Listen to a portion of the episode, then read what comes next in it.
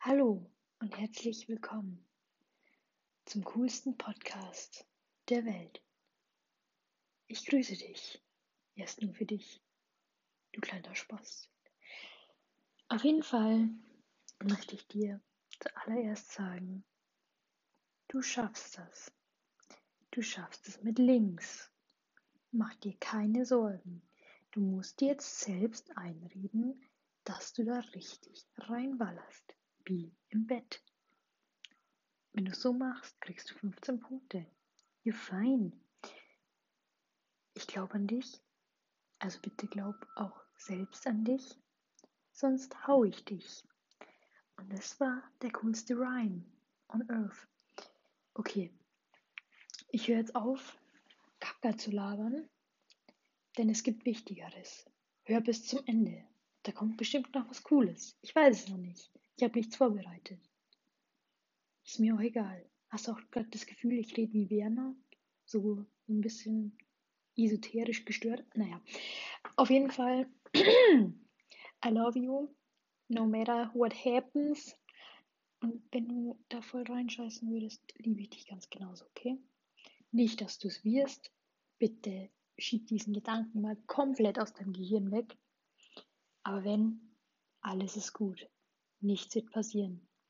Okay, jetzt starten wir aber mit einem sexy Epochenüberblick. Genau. Es wird jetzt langweilig, es wird zum Kotzen, aber meine Stimme wird dich erleuchten und erhellen in deiner Hose. Okay, wir starten mit der Weimarer Klassik. Wenn du jetzt nachdenkst, wann war sie? Sie war von 1786 bis 1805. 1786 begann die Goethe, genau, die Goethe begann da. Nee, da begann die Italienreise von Goethe. Und 1805 ist der gute Friedrich Schiller dahingeschieden. Der ins Gras bisse. Die zeitlichen Umstände in der Politik, politische Dominanz des Adels, aufgeklärter Absolutismus, Ausbruch der Französischen Revolution wann? Genau, 1789. Herrschaft Napoleons ab 1799. Koalitionskriege gegen Frankreich und Säkularisierung. Wenn du jetzt weißt, was das heißt, bist du ein Gott. Wenn nicht, nur ein Sexgott. Ich habe auch keine Ahnung, was es heißt. Ich werde später noch für dich googeln. Ich hoffe, ich werde es nicht vergessen. Gesellschaft und Wirtschaft. Massenarmut am Vorabend der industriellen Revolution.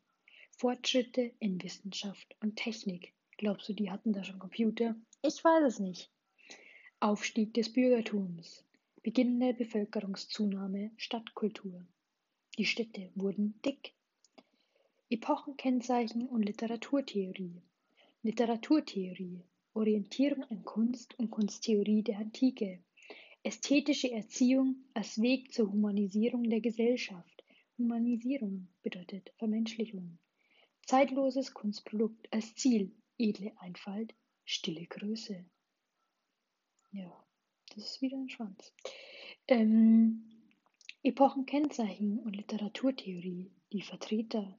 Johann Wolfgang Goethe, Friedrich Schiller, Johann Gottfried Herder, Christoph Martin Wieland, Karl Philipp Moritz, Moritz, ja, Feinmausi, literarische Technik, Einsatz von Symbolen, vor allem in der Lyrik, Dialoge, Monologe als Veranschaulichungsmöglichkeit grundlegender Fragen, Drama, autoriales Erzählen, Prosa, theoretisch-ästhetische Schriften, Schiller die Schaubühne als moralische Anstalt betrachtet. Themen. Naturlyrik, Mythologisches und Historisches als Anschauungsmaterial für allgemein menschliche Regungen, Humanitätsideal, edel sei der Mensch, hilfreich und gut. Ja, in der EWG In der Epik gab es den Entwicklungsroman. Goethe zum Beispiel Wilhelm Meisters Lehrjahre, die Wahlverwandtschaften, Schiller, der Geisterseher, Verbrecher aus verlorener Ehre. Dieser ganz schöne Scheiße. So, jetzt kommen wir zur Romantik. Jetzt wird's richtig romantisch. Wie nicht bei uns. Genau. Datierung 1795 bis 1830. Da hat es aber mehr gegeben. Die Frühromantik. Mittelpunkt war in Jena. Novalis, Brüder Schlegel, Tieck. Zeitschrift Athenäum. Wichtig zu wissen. Nicht. Hochromantik ab 1805. Ach, übrigens, die Frühromantik war von 1798 bis 1800. Ein Zori. 1805 Hochromantik. Mittelpunkt Heidelberg. Von Arnim, Brentano ein wichtiger Kerl. Eichendorf, ein wichtiger Kerl. Bitte nicht Eicheldorf schreiben. Brüder Grimm, gegen Aufklärung und Klassizismus, Sammlungen des Volksgeistes, Volkslieder, Märchen, Sagen und Volksbücher. Und dann, nach der Frühromantik, nach der Hochromantik, da gab's die Spätromantik. Nach 1820 Eichendorf und Heine. Jetzt geht's um die zeitgeschichtlichen Umstände. Geil, oder? So, in der Politik. Ende des Heiligen Römischen Reiches deutscher Nation, 1806 war das, Deutschland unter napoleonischer Besatzung, Befreiungskriege, die waren von 1813 bis 1815, politische Instabilität, Gesellschaft und Wirtschaft, Herausbildung des Bürgertums als neue Gesellschaftsschicht, beginnende Industrialisierung, Einzug ökonomischer, rationalistischer Denkweisen, Gefühl des Umbruchs, Neuorientierung. Also alles ganz neu, ganz super. Literaturtheorie, Kritik an rationalistischer Aufklärung und Regeldichtung der Klassik, Streben nach Universalpoesie in Klammern F. Schlegel. Das war bestimmt der Fredel Fedel. Entschuldigung. Bezug auf religiöses und metaphysisches, Rückbesinnung auf Natur und Volkstümliches, Idealisierung des Mittelalters. Vertreter, da hat es ja einmal die Frühromantik gegeben, Novalis, Ludwig Tieck. Dann die Hochromantik, so hoch wie der Spans. Bettina von Arnim, Clemens Brentano, Josef von Eichendorff. Eichendorff bitte mit zwei F. Danke. Sonderfall die schwarze Romantik. Da ist alles ein bisschen dunkel gewesen, ist ein bisschen mystisch, das so wieder. Der E.T.A. Hoffmann mit Doppel-F wie meine Titten und Doppel-N wie mein Arsch.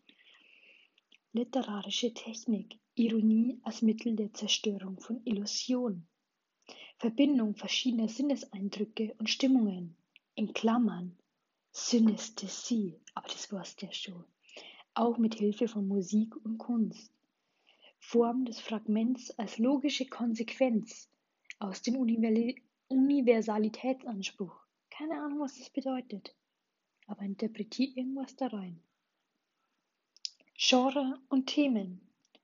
Roman als Idealform für die Verwirklichung des Gesamtkunstwerks, Novelle und Erzählung. Besinnung auf Nationalität, Volkstümlichkeit im Volksmärchen, Kunstmärchen, Idealisierung des Mittelalters, Reise- und Sehnsuchtsmotiv als Mittel der Entgrenzung, Ablehnung zweckrationaler Denkweisen und deren Vertreter als Philister die Philister waren irgendwie so richtig komische Spießer und so, das wollten die halt nicht mehr. Metaphorische Beschreibung von Naturphänomenen. Mond, Nacht, Dämmerung. Oh, gruselig. Epochenkennzeichnung, Literaturtheorie, Lyrik und Epik. Aber die Lyrik, die interessiert uns nicht. Da scheißen wir drauf. Mittelalterliteratur. Jetzt geht's um Epik, Schatzi.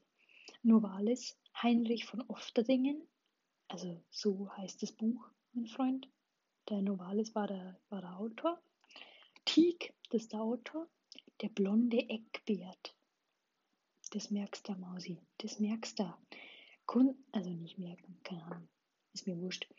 Kunstmärchen, Teague, der Runenberg, Reiseromane, Eichendorf mit Doppel-F, aus dem Leben eines Taugenichts. Also, im Prinzip, eine Biografie von mir. Schauerliteratur. Ah, da, da läuft der Schauer über meinen Rücken. Da, da legst du mir Arsch durch. E.T.A. Hoffmann, die Elixiere des Teufels, Nachtstücke, der Sandmann. Ablehnung des Dramas als zu strenge Form. Ausnahme Märchendrama. Der gestiefelte Tat, der gestiefelte Kater von Ludwig Tieck. Zwei gegen den Trend, der Heinrich von Kleist, 1777 bis 1821, Orientierung an den Dramen Shakespeares und der klassischen Antike, Aufgreifen historischer Stoffe mit zeitgenössischen Bezügen, zentrale Themen Schicksal versus Zufall, Subjektivität versus, genau, Objektivität, gewaltige Sprachbilder, Maßlosigkeit, gewaltige Schwänze. Das habe ich vielleicht gerade erfunden. Zwei gegen den Trend. Werke. Dramen. Der zerbrochene Krug. Prinz Friedrich von Homburg. Käthchen von Heilbronn. Erzählungen. Michael Kohlhaas. Das Erdbeben in Chile. Die Marquise von O. Einfach nur ein O ohne H. Friedrich Hölderlin 1770 bis 1843 vergeistigte Lyrik, Idealisierung der Antike, weit über die Klassiker hinausgehend, melancholisch, schwärmerische Fantasie, Ton, hymnisch, Oden und pathetisch, Gedichte an die Parzen, Tod für das Vaterland, Hälfte des Lebens. Wenn du jetzt verzweifelst, kein Stress, Bro. Nee, Spaß, ich liebe dich. Mit all meinem, weiß ich nicht, ich mag dich. Junges Deutschland und Biedermeier 1815 bis 1848. Ende der Befreiungskriege gegen Napoleon 1815 und gescheiterte Märzrevolution von 1848. Zeitgeschichtliche Umstände. Ich sag's dir, ich kann meine Zunge nicht mehr bewegen, weil ich so viel und so schnell rede. Eigentlich rede ich gar nicht so schnell, aber tun wir einfach so. Junges Deutschland und Biedermeier, es geht weiter. Zeitgeschichtliche Umstände, Politik, Scheitern der Napoleo napoleonischen Hoffnung, Wiener Kongress 1815, Restauration der Monarchien, bürgerliche Proteste, Hambacher Fest 1832, Deutsche Revolution von 1848, Gesellschaft und Wirtschaft, politisches Engagement trotz Repression, junges Deutschland vor März in Klammern war das. Rückzug ins Private, in Klammern Biedermeier. Ja, mei, jetzt geht's weiter. Gesellschaft und Wirtschaft. Mei, da hat der Depp nur mal das gleiche geschrieben. Genau. Jetzt kommen wir zu den Epochenkennzeichen. Biedermeier, Themen der unmittelbaren Lebenswelt, Familie, Natur, Heimat, Religion. Bewusstes Vermeiden politischer Aussagen. Mei, wie sagst du? Da war uns Staat. Junges Deutschland, künstlerisches Engagement als Mittel zur gesellschaftlichen Veränderung. Ablehnung des offiziellen Literaturbetriebs, in Klammern Spießertum. Nicht Turm. Bitte, danke. Politisierung der Literatur. Tarnung und Maskierung, in Klammern Camouflage. Um der allgegenwärtigen Zensur zu entgehen. Trompeter der Revolution. Jetzt bleiben wir mal bitte ernst. Im Biedermeier hat's ein paar tappige Vertreter gegeben. Der Jeremias Gotthelf, der hat geschrieben, die schwarze Spinne. Und da frage ich mich, hat der schon mehr Weiße gesehen? Ich nicht. Eduard Mörike, Gedichte Mozart auf der Reise nach Prag.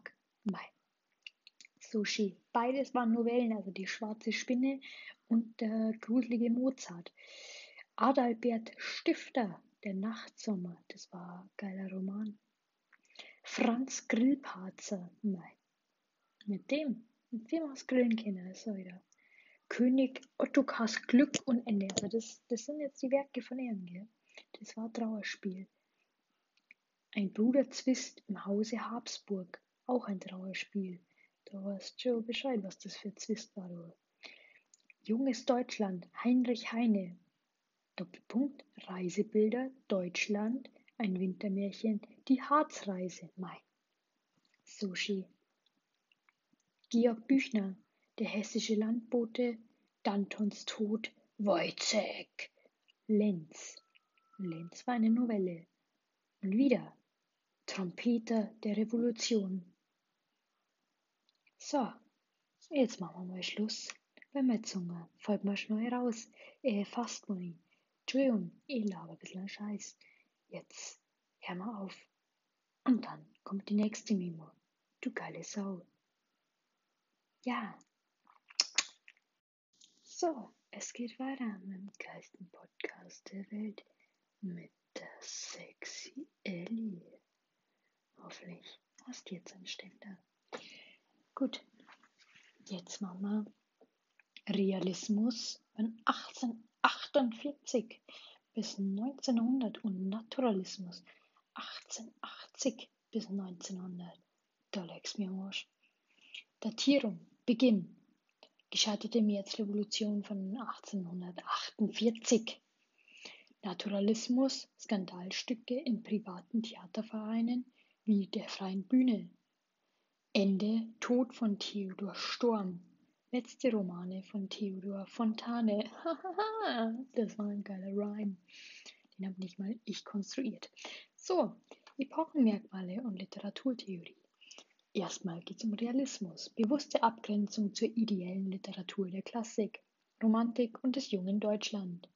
Neuorientierung der Kunst, Darstellung der objektiven Wirklichkeit und deren Verklärung, Humor als Mittel der Verklärung, Vermittlung bürgerlicher Werte, bürgerliche Klasse als literarischer Gegenstand, Epik als Lieblingsgattung, uiuiui.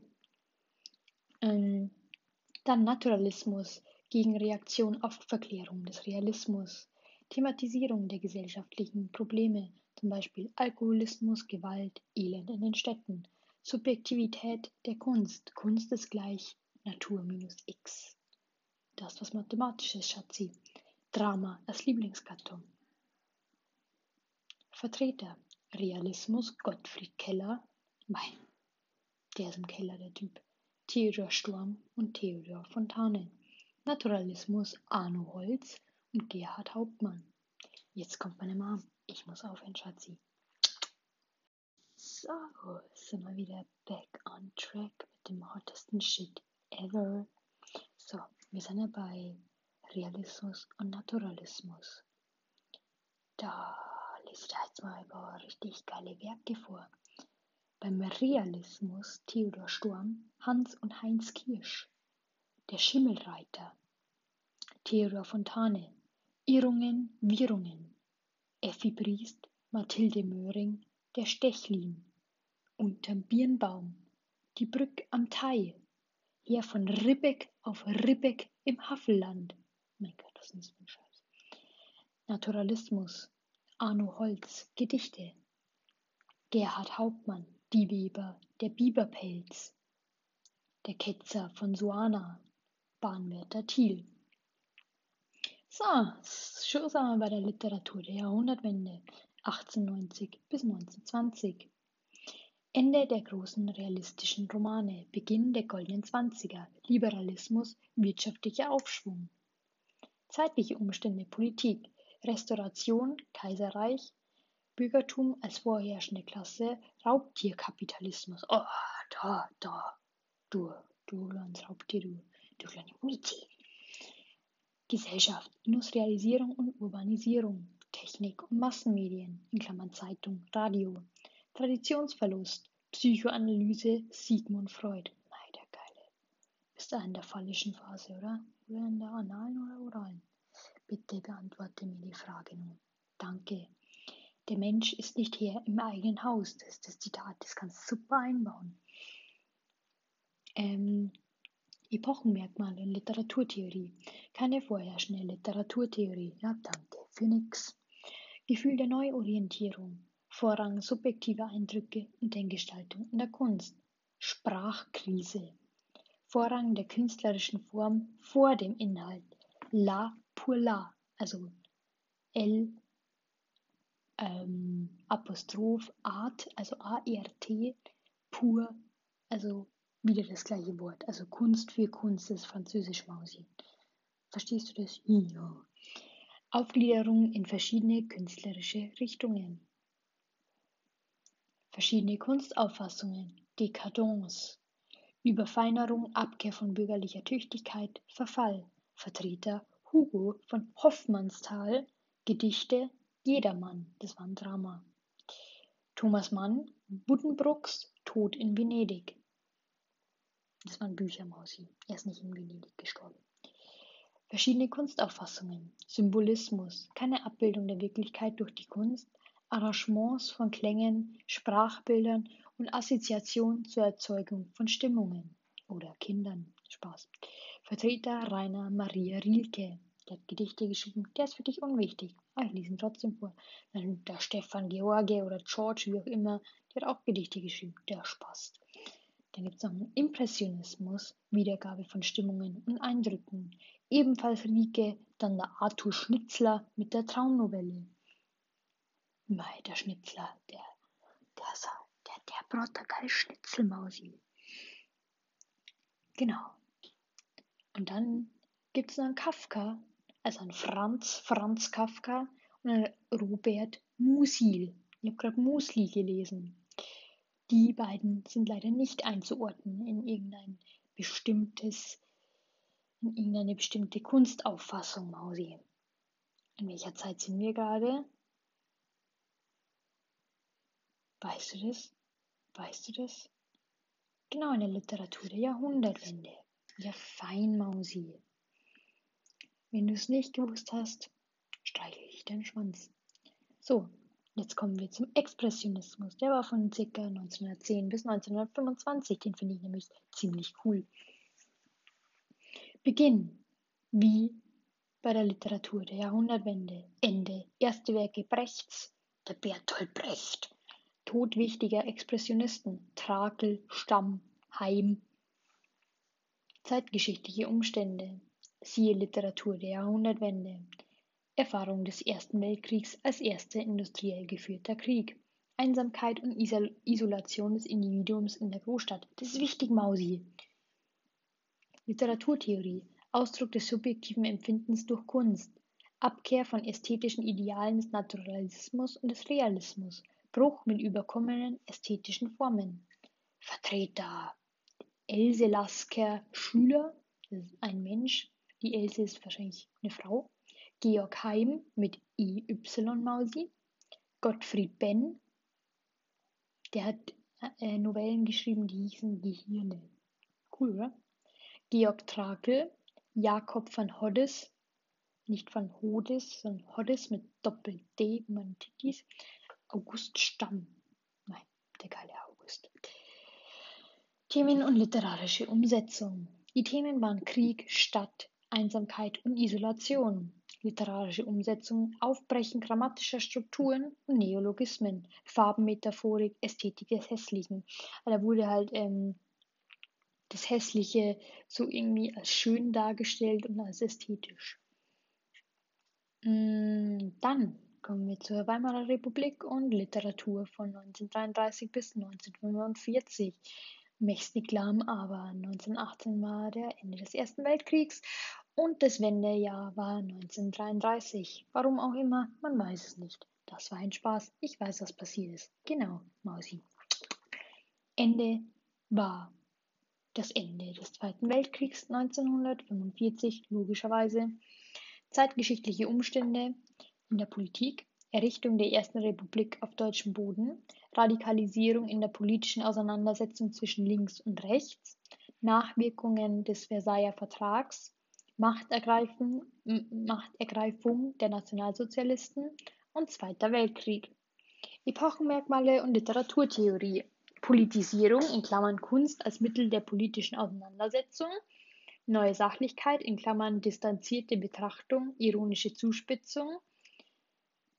Nach 1933 Exilliteratur versus innere Emigration. Also manche sind halt ins Exil gegangen, beziehungsweise manche sind halt geblieben, haben aber dann nichts Kritisches oder so geschrieben. Hm. Zeitgeschichtliche Umstände, Wirtschaft und Gesellschaft. Wirtschaftlicher Aufschwung, goldene Zwanziger, Jazzkultur, Kinos, Kabaretts, Liberalität, Wirtschaftskrise 1928 und die Massenarbeitslosigkeit. Sexy Vertreter waren Heinrich Mann mit Der Untertan, Thomas Mann, Der Zauberberg, Dr. Faustus, Alfred Döblin, Berlin Alexanderplatz, so hieß das Buch oder was auch immer das war, Bertolt Brecht, Erich Kästner mit Gedichten und Fabian, das war ein Roman. Kurt Tucholsky, Ödön von Horvath, das ist ein Mensch, nicht ein Buch vom Kurt, weil beim Kurt steht leider nichts dabei. Und der Ödön von Horvath hat Jugend ohne Gott geschrieben. Mei, gottlose Jugend. Und Leon Feuchtwanger. Ja, ich habe feucht gesagt. Dann die Themen. Parodie zeitgenössischer Personen und Ereignisse, vor allem im Roman, zum Beispiel beim Heinrich Mann und beim Feuchtwanger und beim Kästner auch. Collage, Stil und intertextuelle Bezüge, Verfremdung, episches Theater, Songs und Chansons. Chanson ist auch ein Song. Naja, nein, was für Spasten. Dann kommen wir zur Nachkriegsliteratur von 1945 bis 1955. Beginn war Ende des Zweiten Weltkriegs, wer hätte es gedacht, und Ende Tod Thomas Manns, als bedeutendster Vertreter der Exilliteratur. Erscheinen der Blechtrommel. Das war ein komisches Buch. Nicht die Blechtrommel selber, die erschienen ist. Fein. Dann Politik, Aufteilung Deutschlands in Sektoren, Mythos von der Stunde Null, Wiedereinsetzung von Nazi-Größen in der Adenauer-Ära, Beginnender Ost-West-Konflikt, drohende Teilung Deutschlands, Wirtschaft und Gesellschaft, Verdrängung und Aufarbeitung von Schuld in Klammern (Nürnberger Prozesse), Aufbau des kriegszerstörten Deutschlands in Klammern (Trümmerfrauen), Heimkehr der Kriegsgefangenen, beginnendes Wirtschaftswunder. Rückkehr der Exilschriftsteller, Neuanfang einer jungen Generation da gab es dann die Kahlschlagliteratur und die Trümmerliteratur, nüchterne, die Realität nicht verhüllende Sprache. Also ganz offen und ehrlich wie auf meinem Bookstagram-Account. Autorentreffen, da gab es die Gruppe 47.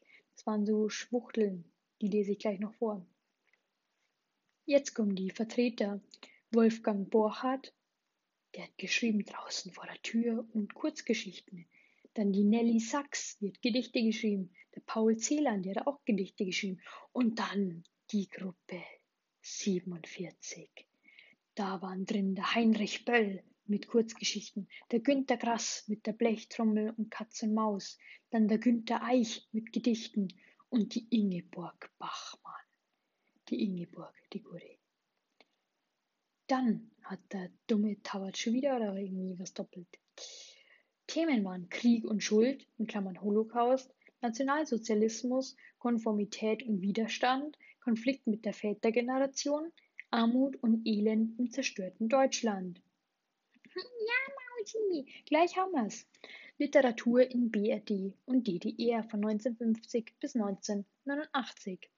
Ende der unmittelbaren Nachkriegsliteratur in Klammern Tod Borchards im Jahr 1947. Fall der Berliner Mauer 1989, zeitgeschichtliche Umstände, Politik, Teilung Deutschlands, Schließung der Grenze 1952, Bau der Berliner Mauer 1961, Kalter Krieg, Kuba-Krise 1962, Vietnamkrieg 1965 bis 75, Mondlandung 1966. Ja, Mausi, jetzt denkst bestimmt gerade nach, wer das war.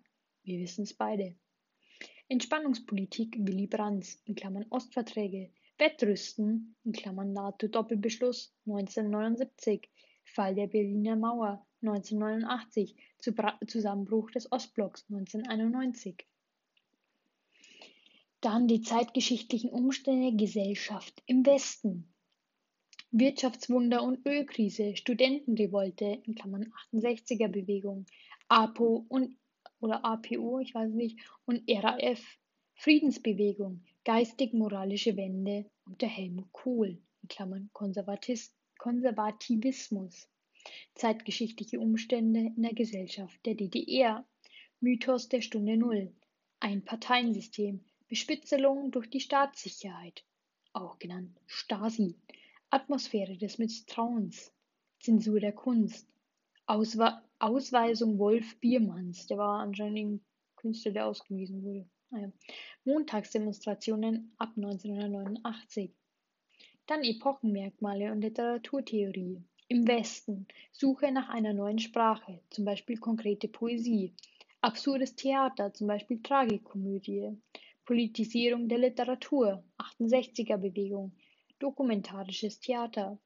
In der DDR Literatur im Dienst des Staats in Klammern (sozialistischer Realismus), Verbindung von Schriftstellerei und Arbeiterkultur, Politisierung der Literatur in Klammern (durch Zensur unterbunden), private Literaturszene (nein, das war geile Szene). Themen waren im Westen Aufarbeitung der NS-Zeit, Abrechnung mit der Vätergeneration, Infragestellen des, der westlichen Werte, Frauenemanzipation, yes. Selbstfindungsthematik, fein. DDR, Arbeiterklasse, atomare Bedrohung, Westen als Feind, Starrheit des Sozialismus. Die Vertreter im Westen waren in der Epik, das andere liest ich jetzt nicht vor, Wolfgang Köppen mit Doppel-P wie Penis, der hat geschrieben Tauben im Gras und der Siegfried Lenz hat geschrieben Die Deutschstunde. Dann der Heinrich Böll, Die verlorene Ehe der Katharina Blum, Fürsorgliche Belagerung. Und der Martin Walser geschrieben Ein fliehendes Pferd. Mein, geil. Dann die Vertreter der DDR waren Uwe Johnson, Mutmaßungen über Jakob und Jahrestage. Dann die Christa Wolf, der geteilte Himmel, Cassandra. Und der Rainer Kunze, wunderbare Jahre. Mein Ski. Dann, gleich haben wir's, Mausi. Literatur nach 1989. Die Postmoderne. Datierung Postmoderne ist nur ein Hilfsbegriff. Die historische Einordnung literarischer Strömungen kann immer nur mit zeitlichem Abstand erfolgen. Also kann man es jetzt noch nicht sagen, wann die angefangen bzw. wirklich geendet hat.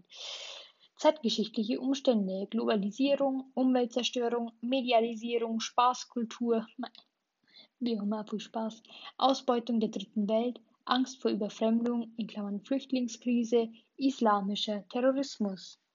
Epochenmerkmale und Literaturtheorie, Rückgriff auf vergangene Literaturtheorien, Rückgriff auf vergangene Formen, zum Beispiel das Sonett, Ironisierung und Auflösung der Formen, Intertextualität.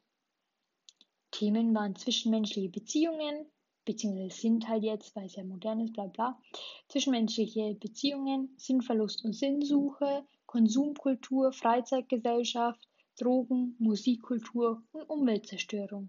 Und die Vertreter der Epik waren Hertha Müller, die hat geschrieben Atemschaukel, Martin Mosebach, das Blutbuchenfest und in der Popliteratur, das gehört alles noch zur Epik, der Christian Krach, der hat Faserland geschrieben, Reinhard Götz, Rave, Benjamin von Stuckrad-Barre, der hat Soloalbum geschrieben und die Juli C. unter Leuten und der Clemens Setz die Stunde zwischen Frau und Gitarre. Mausi, wir sind am Ende. Es war viel, vielleicht konntest du dir etwas merken. Mausi, ich glaube an dich, mehr als du denkst. Und ich muss mal mit dieser komischen Stimme aufhören. Ich finde mich selber gruselig. Okay, nein. Ich habe irgendwie keine Spucke mehr, aber es. Na, nee, im Mund meine ich. Lol. Nee, Mausi, wirklich. Du schaffst es zu 100 Prozent. Mach dir keine Sorgen. Ich habe noch ein paar Tipps für dich. So, was wichtig ist. Schau am Ende auf die Rechtschreibung. Schau auf die Kommasetzung. Und was wichtig ist, schau immer in den Text. Beweise alle Sachen anhand des Textes. Bau Zitate ein. Das ist auch super, super wichtig. Natürlich nicht zu viele, aber Zitate sind immer gut. Und schau immer, also außer bei der äh, Inhaltsangabe, da keine Zeilenangabe, aber sonst immer, dass du die Zeilen angibst. Du musst immer schauen, wo du das gefunden hast, also woran du das festmachst und kannst immer so kleine Zitate oder so einbauen. Ähm, Habe ich noch irgendwie einen Tipp? Alles immer gut erklären. Also du musst dir denken, yo, ich habe so einen richtigen Deppen vor mir, der nur den Text versteht und dann musst du dir denken, ja, okay, das ist jetzt eine Synästhesie. Was ist eine Synästhesie? Was bewirkt diese Synästhesie? Und so weiter. Okay? Ja, feines Mausi, super Mausi. Und ansonsten chill. Wenn du den Text am, am Anfang irgendwie erst so nicht verstehen solltest oder so, das kommt. Okay? Dann benutzt verschiedene Farben. Mmh schreib am besten am Anfang, wenn du ähm, dir das durchliest, an jedem Absatz so mit Bleistift oder mit Kuli oder so. Ah nee, schreib niemals mit Bleistift. Also ich weiß nicht, ob du es bei den Notizen darfst, wahrscheinlich schon, aber sonst niemals mit Bleistift schreiben, okay? Ähm, am besten einfach immer mit Kuli schreiben. Schreib es einfach an den Rand hin, ähm, also bei, bei jedem Absatz, was da so kurz drin stand. Also keine Ahnung, wie bei Harry Potter im ersten Kapitel, yo, die Dursleys oder so. Also, weißt du, was ich meine? Okay, du weißt, was ich meine. Ähm, ansonsten hast du ja schon immer einen Tipp, um was es so ähm, im Grundsatz so geht, also in, in der B-Aufgabe, zum Beispiel mit Einsamkeit oder so. Das kannst du dann gleich in der Einleitung benutzen und äh, im Schluss, du kannst einfach an die an Einleitung anknüpfen. Also wenn du halt irgendwas so zu Einsamkeit von Jugendlichen oder so schreibst, äh, einfach mal so gesagt, ähm, kannst du im Schluss dann auch noch schreiben, ja, keine Ahnung, irgendwie so ein Appell zum Beispiel, ja, die Jugendlichen sollten mehr, keine Ahnung, sozialisiert sein, was weiß ich, also du weißt schon, was ich meine. Du kannst einfach anknüpfen, aber das alles sollte halt immer zum Thema des Aufsatzes natürlich passen. Wenn es jetzt äh, um den alten Sack, der einsam ist, dann kannst du natürlich nicht über Jugendliche schreiben, die einsam sind. Also da gibt es immer Lösungen, irgendwie so ein Appell oder keine Ahnung, irgendwie so ein bisschen so, mei, werd philosophisch, Mausi. Einfach, da, da schreibst du irgendeinen Scheiß. Muss auch nicht ewig lang sein.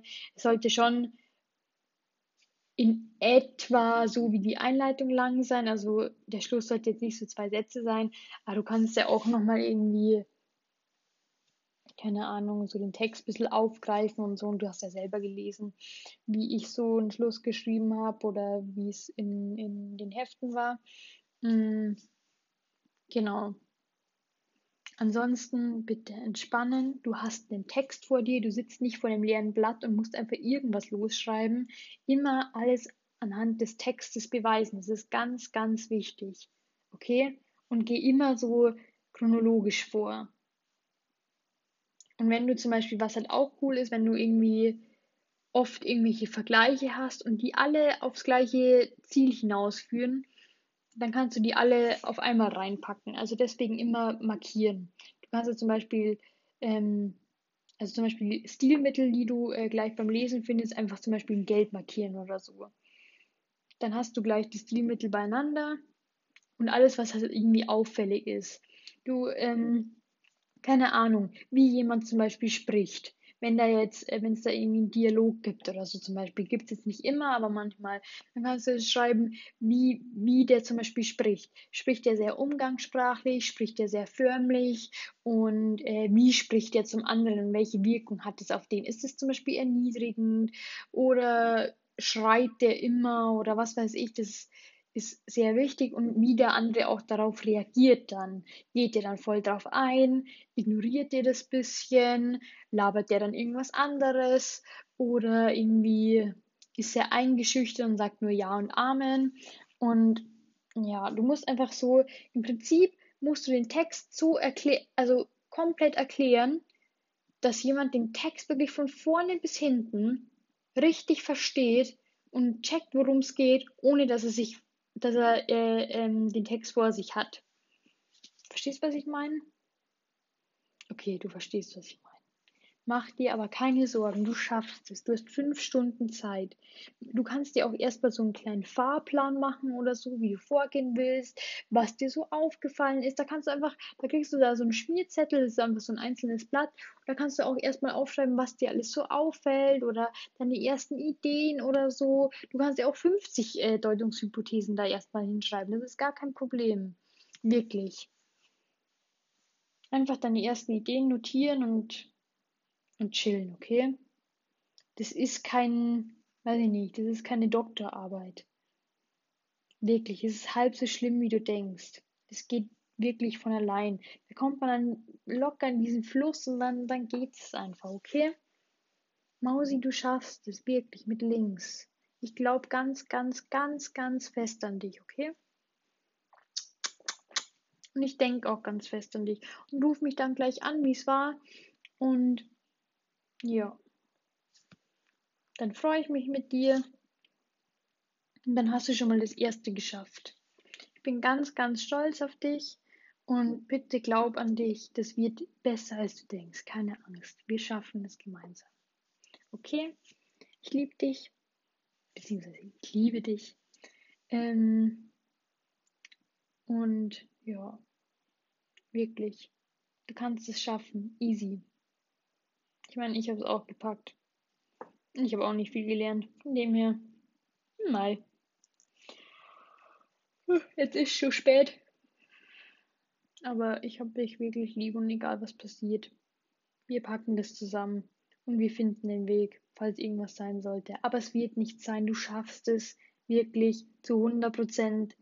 Schwing den Stift und den Schwanz und dann wird es gut und nervt deine Nachbarn bitte nicht mit deinen ähm, Bananenchips. Das ist wirklich nervig. Solche Leute hassen wir.